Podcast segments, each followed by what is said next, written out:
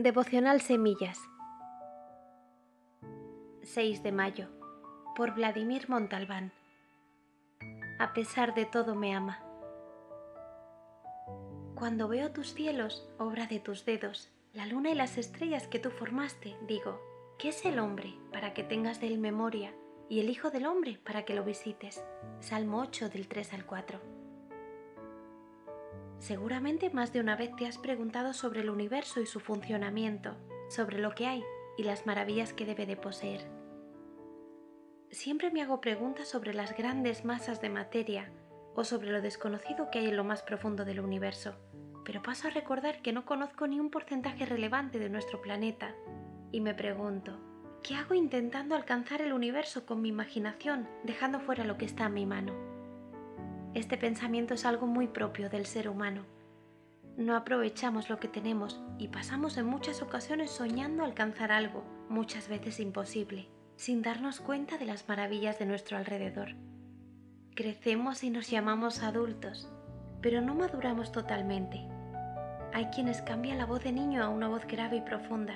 Hay quienes pasan de medir un metro cincuenta a medir dos metros en su adolescencia Vemos cambios, madurez física, pero como antes dije, no todo madura a la misma vez. Podemos tener apariencia de hombre con mucha barba y ser un niño en nuestros pensamientos. Todos los días veo gente así, buscando su paz y tranquilidad en sitios donde no la encontrarán.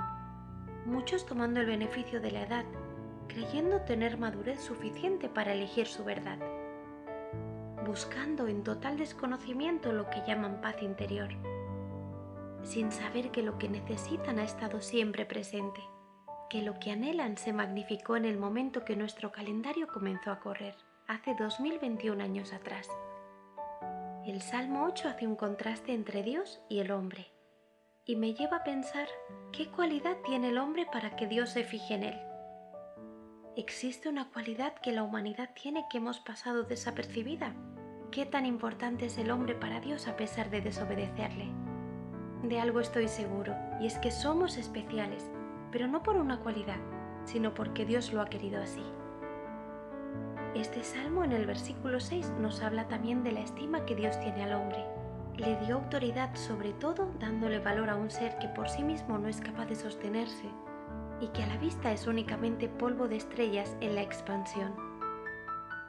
La gran problemática del ser humano no es construir un mundo mejor, medicina, tecnología, o más cómodo. Esto en ningún caso es malo. El avance en diferentes disciplinas nos ha dado una vida más prolongada. El problema es que nos perdemos en afanes y engaños, dejando a un lado al ser que más nos puede amar. Lucas 9:25 dice, ¿qué aprovecha al hombre si gana todo el mundo y se destruye o se pierde a sí mismo? Aun cuando el hombre consiga alcanzar las estrellas, seguirá buscando llenar ese vacío con otras cosas, muchas veces negando a Dios. Y aún y así, eso no será motivo suficiente para que Él deje de amarlo y llamar a su corazón. La verdad es que no lo puedo entender. ¿Por qué Dios no nos da simplemente lo que merecemos? Amar para muchos es una virtud humana y parece que el hombre es el principal sujeto en la oración, otorgándose medallas de buena conducta y de sobresalir en tener los mejores deseos para su prójimo. Pero ¿qué hombre en necesidad compartiría comida en un desierto? ¿Qué hombre tras ser golpeado amaría a su agresor? ¿O qué hombre con una vida placentera cambiaría su vida por la de otro que esté a punto de perderla? Nunca he observado un amor como el de Dios dispuesto a hacer todo eso. Dios es amor, y si gozamos de ese amor fue porque Él tomó de su naturaleza y la colocó en cada uno de nosotros, haciéndonos la corona de su creación, anhelando que todos podamos ser rescatados. Hasta el fin de este mundo Dios seguirá llamando la atención del hombre para que pasemos de ser llamados creación a hijos. ¿Qué puedo hacer para que las personas puedan acercarse a Dios? Mateo 5 del 14 al 16. ¿Por qué soy tan especial para Dios? Efesios 2.11 y Juan 3.16. ¿En qué posición me ha puesto Dios en el mundo? Filipenses 4.6. Que el Señor te bendiga.